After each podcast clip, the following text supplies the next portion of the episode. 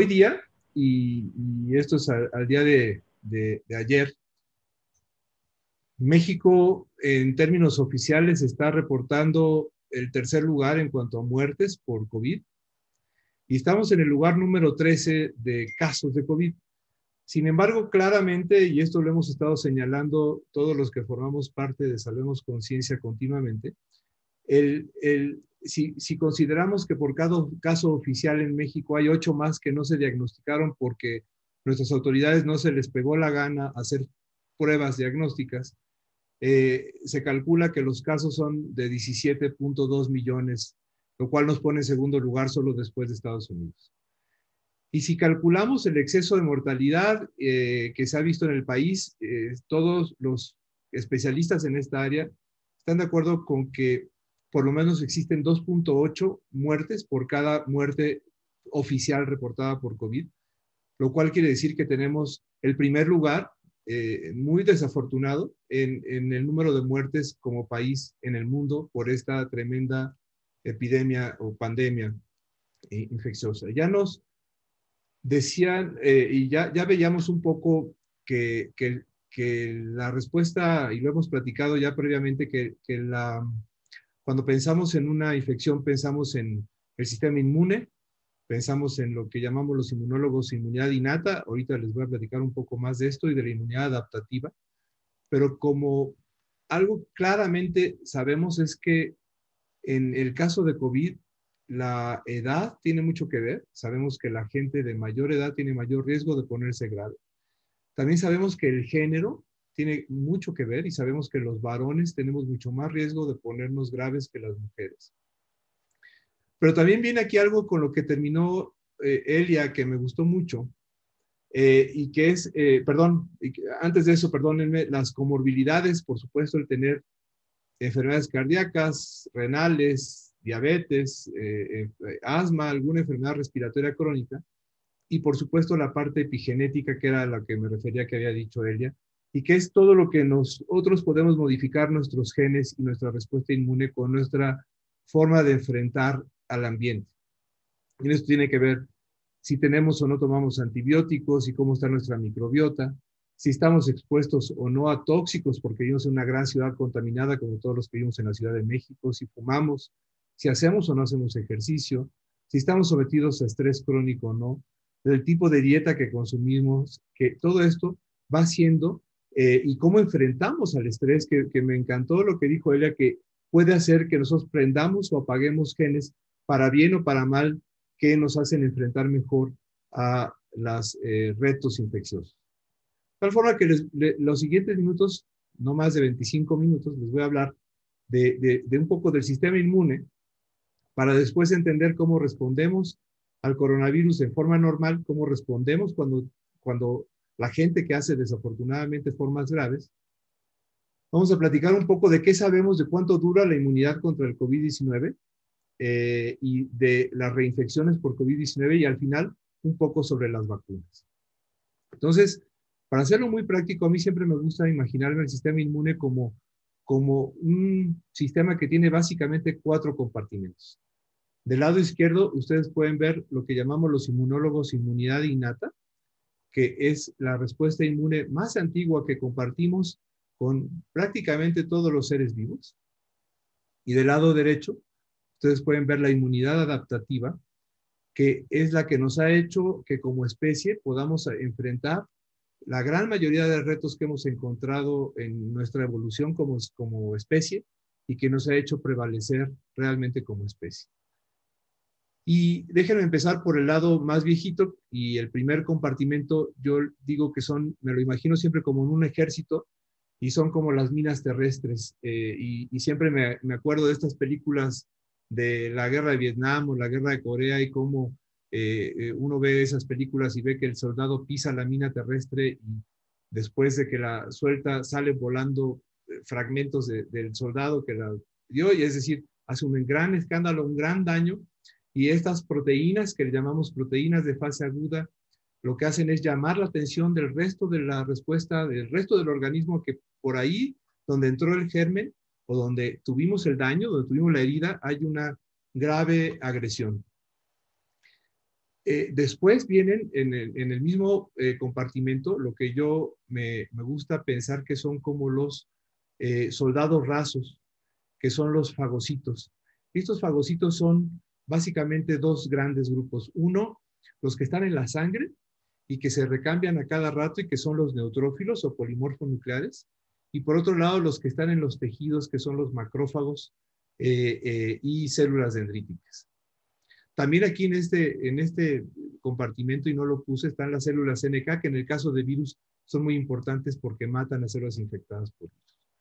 Después está el tercer compartimento que yo siempre me lo imagino como la, como la fuerza aérea del ejército del sistema inmunológico y que son las células B o linfocitos B que producen anticuerpos y los disparan y, me hacen recordar aquellos aviones de la Segunda Guerra Mundial que disparaban eh, eh, eh, balas que se le pegan a los gérmenes y que hacen que las células que están infectadas por virus sean marcadas y sean marcadas como que tienen que ser eliminadas. Y finalmente, el último compartimento, el cuarto compartimento son los linfocitos T, que son, por un lado, los generales de la respuesta inmune, los que hacen toda la planeación estratégica y que son los linfocitos que los llamamos CD4.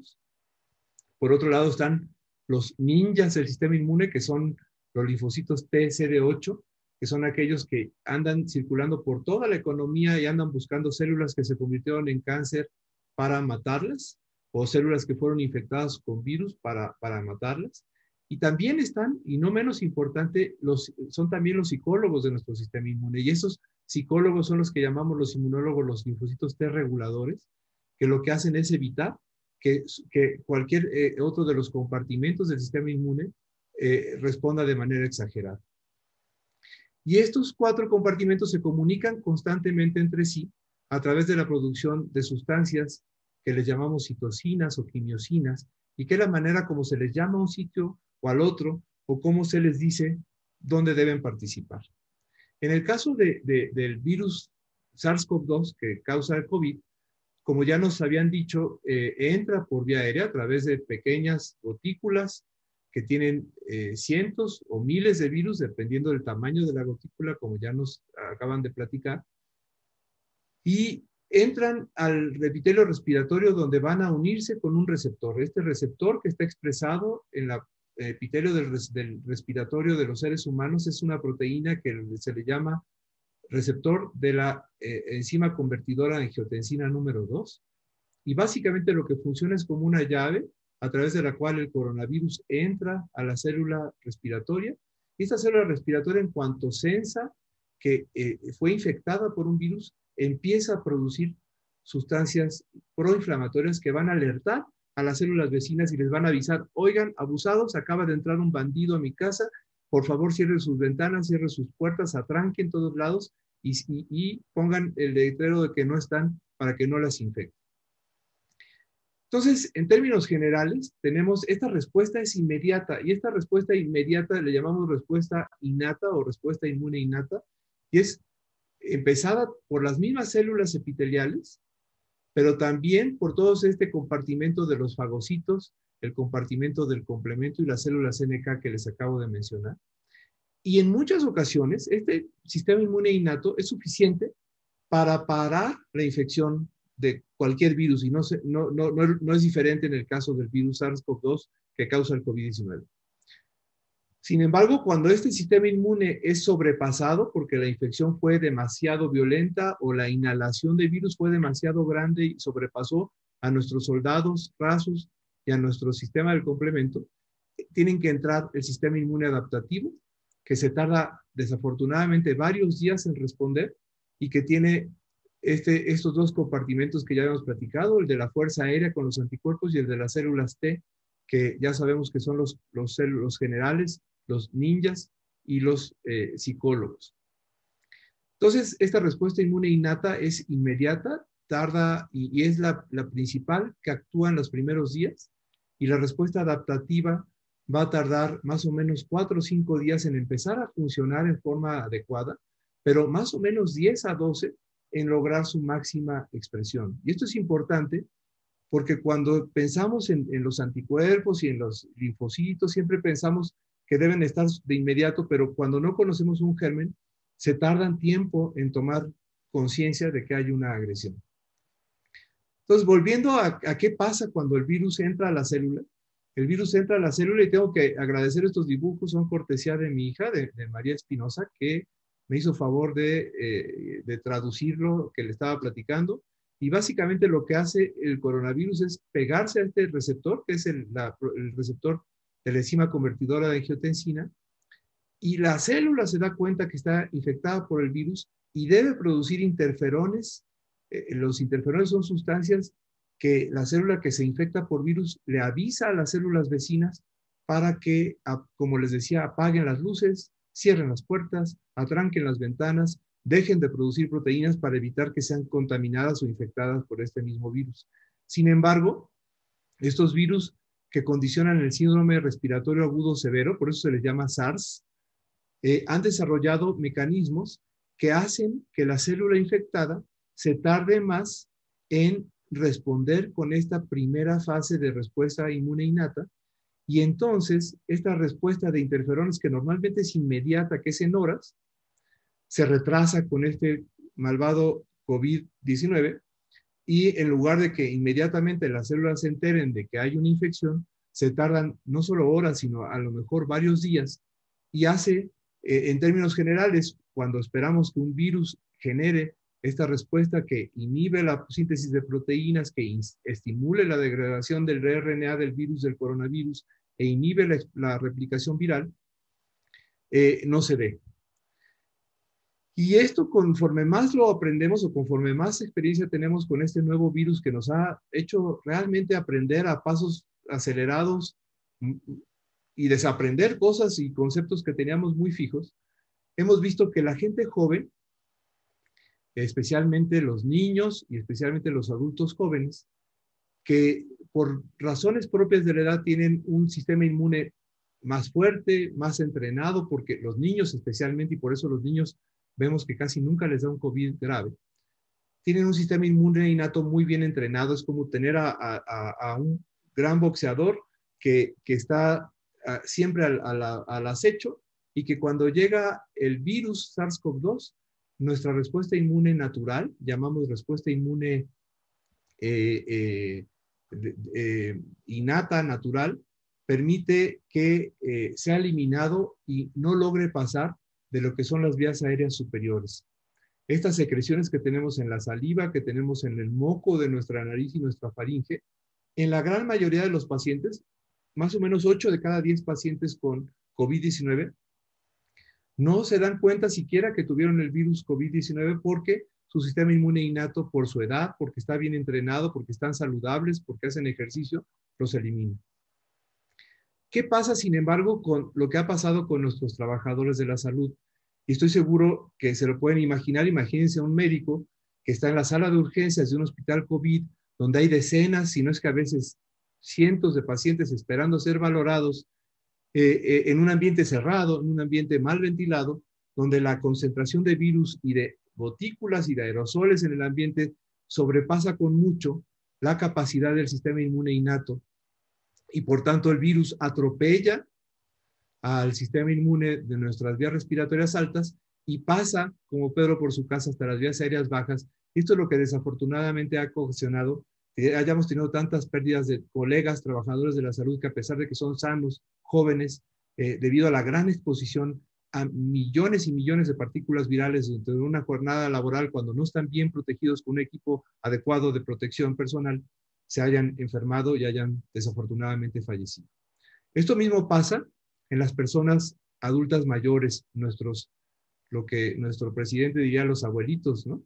Eh, que no tienen por qué ser todos abuelitos, pero bueno, en esta, la gente adulta mayor,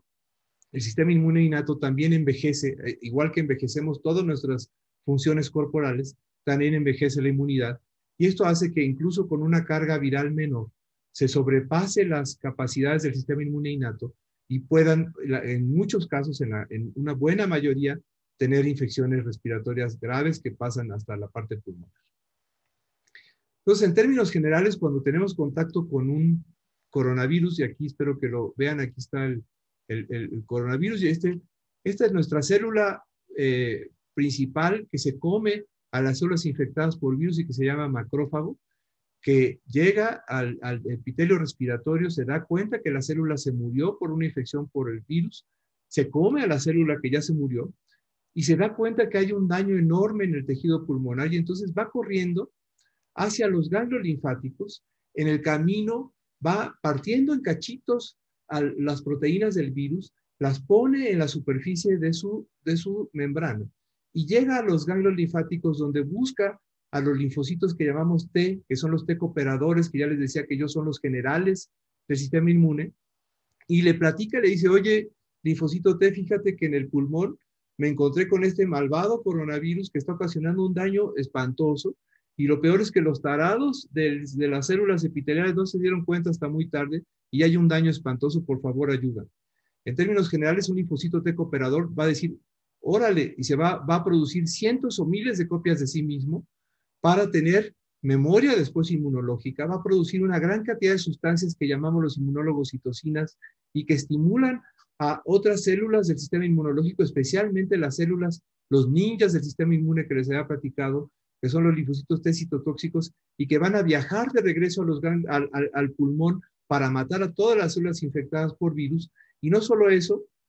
sino que también los, los, los, los linfocitos T cooperadores van a estimular no solamente a los linfocitos T citotóxicos, sino también van a platicar con otros linfocitos que son los que producen anticuerpos con la fuerza aérea que les platiqué al principio y que van a hacer que produzcan anticuerpos. Predominantemente al principio, las células B que, o los linfocitos B que producen anticuerpos producen anticuerpos que llamamos inmunoglobulina M, que se producen de inmediato. Son muy buenos porque tienen cinco cinco como patitas por los cuales pueden reconocer a los virus, pero más adelante la respuesta se va afinando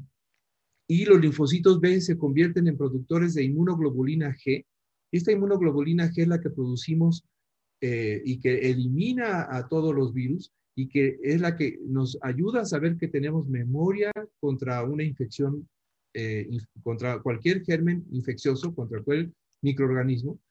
y que nos ayuda, por un lado, a activar eh, las proteínas del complemento, a marcar a las células infectadas por virus y a neutralizar los virus para que no se logren pegar a las células. Y finalmente también vamos a, algunas linfocitos B se van a convertir en linfocitos B o en células plasmáticas, que son la forma madura de los linfocitos B, que van a producir inmunoglobulina A. Esta inmunoglobulina A la producimos en todas nuestras secreciones, en nuestras lágrimas, en el moco de la nariz, en el moco que recubre toda la mucosa respiratoria, en toda la eh, superficie del intestino, y va a bloquear y va a evitar que el virus, si nos volvemos a enfrentar a él, se logre pegar a su receptor y vuelva a causar una infección. Entonces, en términos generales, ya les decía yo que la enorme mayoría de las personas van a tener, más o menos un 80-85% van a ser asintomáticas o van a tener una enfermedad muy leve. Y solamente entre el 10 y el 15% van a tener una forma grave, que afortunadamente solamente más o menos el 5% van a requerir eh, o van a tener una forma crítica. Y hoy día sabemos que este virus, a diferencia de otros, básicamente tiene una eh, eh, actividad de replicación al principio y en la gran mayoría de las personas esta replicación viral dura más o menos 4 o 5 días y por ahí del día 7 a 9 ya no hay virus y la enorme mayoría de las personas, por ahí del día 8 a 10, van a estar curadas con síntomas muy leves, a lo mejor un poco de tos, un poco de diarrea, perdieron el gusto del olfato, eh, pero no van a tener mayor problema. Sin embargo, hay algunas personas que entre el día 7 y el día 12, por razones dadas básicamente por comorbilidades como tener diabetes no controlada, como tener un sobrepeso, sobre todo obesidad mórbida, como tener enfermedades pulmonares crónicas como es el enfisema avanzado, como es tener enfermedades renales crónicas, su sistema inmunológico va a tender a responder de una forma exagerada y le llamamos una respuesta inflamatoria y lo que hoy día le llamamos un estadio 3 o una fase hiperinflamatoria en el COVID. Y de ahí que por eso es muy importante que todos ustedes sepan qué funciona en cada etapa del virus. Entonces, en, todas las etapas de la enfermedad, lo más importante es mantener un control estricto de todas las comorbilidades. Entonces, sobre todo si eres un adulto, después de los 40 años, tienes diabetes, tienes obesidad, tienes hipertensión, hay que controlar súper bien la diabetes y la hipertensión y en todos los que no tienen, y, en toda la población, garantizar una adecuada nivel de vitamina D, porque se ha visto que las personas que tienen niveles elevados de vitamina D tienen mucho menor riesgo de hacer formas graves de COVID. En la gran mayoría de los pacientes eh, que son asintomáticos o con síntomas menores, el uso de antiinflamatorios no esteroideos como es el ibuprofeno, el paracetamol, es lo único necesario desde el punto de vista de intervención médica. Por supuesto, habrá gente que por sus comorbilidades pensemos en darles antivirales como el remdesivir, especialmente en gente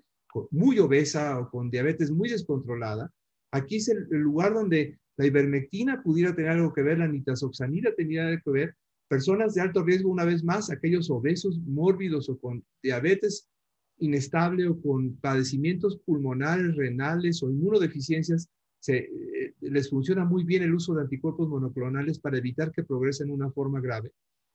Y por supuesto, las formas graves inflamatorias son aquellos que requieren oxígeno, que requieren corticoides y que en muchos casos requieren anticoagulantes para evitar el, eh, los fenómenos trombóticos, los fenómenos de eh, inflamación desenfrenada que se da en esta respuesta de, que causa la insuficiencia respiratoria aguda severa, la sepsis, la insuficiencia renal, la insuficiencia cardíaca. Y, por supuesto, algo que hay que entender es que este virus es un virus que no solamente afecta a los pulmones. La gente piensa en la mayoría de las ocasiones que es un virus que como entra por la vía respiratoria, ahí se queda y no es un virus que afecta a toda la economía, afecta a todo el cuerpo, afecta a todo, y especialmente uno de sus receptores más importantes está expresado en todos los vasos sanguíneos, de tal forma que el endotelio, que es una de las la célula que recubre a todos los vasos sanguíneos del organismo, se infecta en forma sistémica, se infecta también el corazón, se infectan básicamente todos los órganos y esto hace que en muchas ocasiones las, las fases tardías, especialmente en gente mayor, o con comorbilidades hagan complicaciones como falla renal, falla cardíaca eh, eh, y no solamente pulmonar como estamos pensando. Otra de las cosas que se han visto enormemente frecuente es en personas también de edad avanzada o con predisposición por enfermedades previas, los tromboembolia, los trombos o los coágulos a nivel del pulmón, del corazón o del sistema nervioso central con eh, accidentes vasculares cerebrales. Por último, decirles que una de las cosas que más ayudan a la gente, y, creo que ustedes lo han visto seguramente en el último año, y han visto cómo una enorme cantidad de deportistas de alto rendimiento se han infectado por COVID, pero estoy seguro que han visto que la, el 99%, si no es que el 100% han pasado asintomáticos o con síntomas leves, es gracias a que el ejercicio aeróbico y el ejercicio de alto rendimiento eh, estimula todos los mecanismos que eh, ayudan a, defendernos de este virus que, ha causado estos estragos en el mundo. Entonces, en términos generales, eh, y, cuando tenemos cualquier infección viral, y ustedes piensen, este, este caso, por ejemplo, es una persona que tiene un virus de influenza o una gripe, un resfriado común por un rinovirus, rápidamente entra el sistema inmune innato eh, y en las primeras horas y poco, en los siguientes dos a tres días empiezan a entrar los linfocitos T, los linfocitos B con la producción de anticuerpos que nos van a defender. El virus SARS-CoV-2, aún en las formas leves, se diferencia de la mayoría de los virus respiratorios porque, como ya les enseñé al principio, retrasa y atonta a la respuesta inmune innata. Y esto hace que inclusive eh, en las formas leves de virus SARS-CoV-2, el, sistema inmune innato se tarde más que lo común, se tarde más. Es como si imagínense que ustedes van a perseguir a alguien y alguien les detiene un pie. Más o menos es lo mismo que yo me imagino que pasa aquí. Y esto hace que entonces la, la, la viremia, la carga viral sea más prolongada que con otros virus respiratorios, pero finalmente la respuesta inmune innata y las células T y los anticuerpos, a las células B, van a eliminar al virus. Pero ¿qué pasa con las formas graves de virus de, personas que tienen COVID-19. Estos pacientes que tienen COVID-19 y vuelvan a ver del lado izquierdo, básicamente lo que sucede es que la respuesta inmune innata se, se, atrasa enormemente, es muy, mucho menor que en las formas normales, y esto hace que entonces la carga viral sea enormemente grande y prolongada. Las personas que hacen formas graves de COVID-19 van a eliminar el virus por mucho más tiempo. Y no solo eso, sino que Las células T, que son las que coordinan a toda la respuesta inmune adaptativa, van a estar, van a estar cansadas, van a estar eh, atarantadas, van a estar eh, eh, inhibidas, y esto es lo que hace que tanto la respuesta de anticuerpos sea tardía y sea menos eficiente, y que no se logre controlar la carga viral hasta muy tardíamente. Entonces, cuando tenemos, cuando nos recuperamos de un COVID, siempre la pregunta es, ¿cuánto tiempo nos dura la protección contra COVID? Ya veíamos que todo depende de nuestra inmunidad adaptativa, pero lo que nos interesa para saber cuánto nos dura la protección es cuánto dura la memoria. Esta memoria va a estar dada por anticuerpos, por las células T cooperadoras, las células T citotóxicas, los linfocitos B de memoria que van a producir anticuerpos y nos volvemos a encontrar con el virus. Y no solo eso, sino también vamos a tener presentes a todos estos actores por donde entra el virus. Por ejemplo, a nivel de la nariz, nos interesa mucho saber cuántos linfocitos producen IgA, IgG y cuántos linfocitos cooperadores y citotóxicos para no dejar pasar al virus más abajo. Y si pasa más abajo, cómo estamos de niveles de células T, CD4, de células T, CD8 y de linfocitos que producen anticuerpos tanto de clase inmunoglobulina A como de clase inmunoglobulina G. Y también esto va a nivel eh, oral en la saliva, que donde también se producen grandes cantidades de anticuerpos de tipo inmunoglobulina A inmunoglobulina G. Entonces, todo depende de, la gravedad del caso. Entonces, la, mayoría de la gente que tiene una forma asintomática va a tener una carga viral corta, se va a recuperar muy rápido y más o menos al día 10 ya no va a, y por eso les decimos a la gran mayoría de los pacientes que para el día 11 ya se pueden reincorporar sin ninguna necesidad de hacer ningún otro tipo de pruebas sus actividades normales. Más o menos por ahí del día 7 van a empezar a producir anticuerpos de tipo IgM, más o menos por ahí del día 9 van a producir anticuerpos IgA, y por ahí del día 20, 21 vamos a tener los niveles más elevados de inmunoglobulina G, que es lo que nos da la memoria contra el virus que causa el COVID-19. Las formas más graves, las formas eh, más severas de COVID, tienen una expresión viral mucho más prolongada y estos pueden a veces hasta por un mes eh, excretar el virus y ser contagiosos y por eso eh, es criminal que nuestro subsecretario de salud haya estado sin cubrebocas en el parque contagiando gente porque tuvo una forma moderada a severa y todavía probablemente estaba excretando partículas virales viables. Pero también es claro que la gente que hace las formas más graves tiene también una protección más prolongada una vez que se recupera. Algo muy importante es que eh, nos, preocupaba mucho al principio de la pandemia si la gente que hace COVID leve o asintomática va, va a estar protegido. Y innumerables estudios han demostrado que aún la gente, especialmente los niños y la gente joven sin comorbilidades que hacen COVID leve o asintomático, hacen una respuesta muy robusta, muy eficiente de, células T, que ya les decía yo que son los principales actores que nos van a, defender y van a eliminar la infección. No solo eso, sino que hoy sabemos que mucha gente que no estaba expuesta, nunca había estado expuesta al virus SARS-CoV-2, debido a que había tenido en, los últimos años infecciones por los coronavirus comunes que causan resfriado, tenían una protección cruzada con linfocitos T cooperadores en 50% de los casos, con linfocitos T citotóxicos o los ninjas del sistema inmune en dos de cada 10 personas jóvenes. Y esto es lo que explica en muchas medidas por qué los niños especialmente no hacen formas serias de COVID. Pero una vez que la gente se expone al virus, más o menos el 100% van a ser anticuerpos de tipo IgG, más o menos 8 de cada 10 van a ser anticuerpos IgA contra esta proteína del virus, la proteína de la espiga del virus, que es la que utiliza el virus para unirse a las células. El 100% de las personas con COVID leve, moderado o severo van a ser eh, linfocitos T cooperadores y por lo menos 7 de cada 10 personas van a ser linfocitos T citotóxicos, que son los que matan a las células infectadas. ¿Cuánto dura la memoria inmunológica contra el COVID-19? Pues varía mucho. Esto es algo que además no podemos acabar de decir con certeza. Hoy ya sabemos que al menos la inmunoglobulina G en sangre dura tres o cuatro meses. Sin embargo, sabemos que más o menos uno de cada cuatro personas a los seis meses ya es negativo y que a los seis meses de la infección, sin embargo, la mayoría de la gente tiene células B de memoria que producen anticuerpos IgG, células T cooperadoras de memoria y que, eh, eh, y que en general la protección contra la reinfección va a depender de que tengamos títulos de anticuerpos neutralizantes. Y esto es importante porque la mayoría de los laboratorios miden anticuerpos globales contra el, COVID, pero para saber, y hay que poco a poco vamos afinando, las pruebas tienen que medir anticuerpos que realmente están dirigidos contra la proteína S. El caso es que los casos de reinfección parecen ser la excepción, pero existen y cada vez tenemos más reportes de gente que se infecta más de una vez. Lo, lo, bueno es que la mayoría de la gente que se reinfecta tienen infecciones asintomáticas o leves,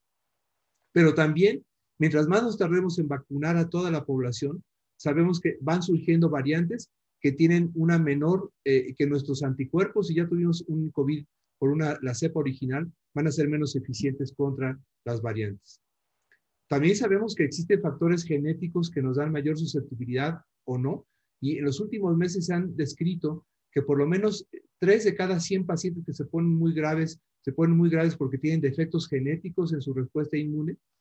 Y más o menos el 10% de las personas que se vuelven o que ponen un COVID muy grave es porque tienen fenómenos de autoinmunidad con anticuerpos contra esta respuesta inmune innata contra el interferón de tipo 1. Déjenme acabar el último minuto hablándoles de vacunas. Nunca en la historia de la medicina se habían desarrollado vacunas tan rápido eh, tan eficientemente y además sin saltarse ningún paso de investigación en las vacunas. Existen hoy día 96, al día de ayer, 96 candidatos a vacunas en 266 estudios clínicos y hoy día existen 12 vacunas aprobadas, de las cuales, como ustedes pueden ver, han pasado por todas las fases que debe de pasar la investigación clínica de cualquier vacuna. En México tenemos estas cinco vacunas aprobadas eh, que eh, básicamente lo que intentan es simular la infección natural por el virus de COVID, inducir una respuesta de anticuerpos, inducir una respuesta de células T cooperadoras y de células T citotóxicas que nos van a prevenir de, desarrollar una forma grave de COVID. También algo que es muy importante saber es que la gente tenemos una respuesta muy variable, dependiendo de nuestro estado de salud, de nuestra edad, de nuestro género y de nuestra epigenética, de tal forma que las respuestas pueden ser desde insuficientes a la vacuna, como puede ser una persona de edad muy avanzada con enfermedades crónicas como diabetes, falla renal, etcétera, hasta la, respuesta súper alta que vemos en la gente muy joven que eh, hace que esta, esta enorme variabilidad en la respuesta inmunológica. En términos generales, la mayor parte de las vacunas se ponen dos veces, eh, salvo una que todavía no está aprobada en nuestro país, que es la de Johnson y Johnson, y la, la efectividad varía desde el 60% hasta el 95%, y también la forma en que se, se deben almacenar varía mucho. La enfermedad, la efectividad se mide en cuanto a la capacidad de la vacuna para evitar la enfermedad, la enfermedad leve, la enfermedad grave, y por supuesto la muerte por COVID, y por supuesto, algo que no sabemos con certeza todavía es si las vacunas van a evitar que la persona vacunada pueda aportar el virus y contagiar a otras personas. Eh, para terminar, les quiero decir que no duden en vacunarse, que no importa qué vacuna pongan en el lugar donde ustedes están viviendo, piensen que todas y cada una de ellas tienen 100% de protección contra la muerte por COVID y al menos el 85% de protección para casos suficientemente graves para que requieran hospitalización. De tal forma que por favor, todos en cuanto puedan, en cuanto les toque, vacúnense sin ninguna duda. En conclusión, espero haberlos convencido que la respuesta inmune innata varía mucho de acuerdo a la edad, a los factores de riesgo y que la gravedad está relacionada con la inflamación descontrolada, que la protección de largo plazo depende de una adecuada inmunidad adaptativa, que no sabemos todavía cuánto va a durar la protección, que sabemos que se relaciona con la cantidad de anticuerpos contra la proteína de la espiga del virus y que la vacunación universal podrá ser la medida más eficiente para detener la circulación de esta terrible enfermedad que ha puesto en jaque a, nuestra, eh, a nuestro mundo. Muchas gracias por su atención.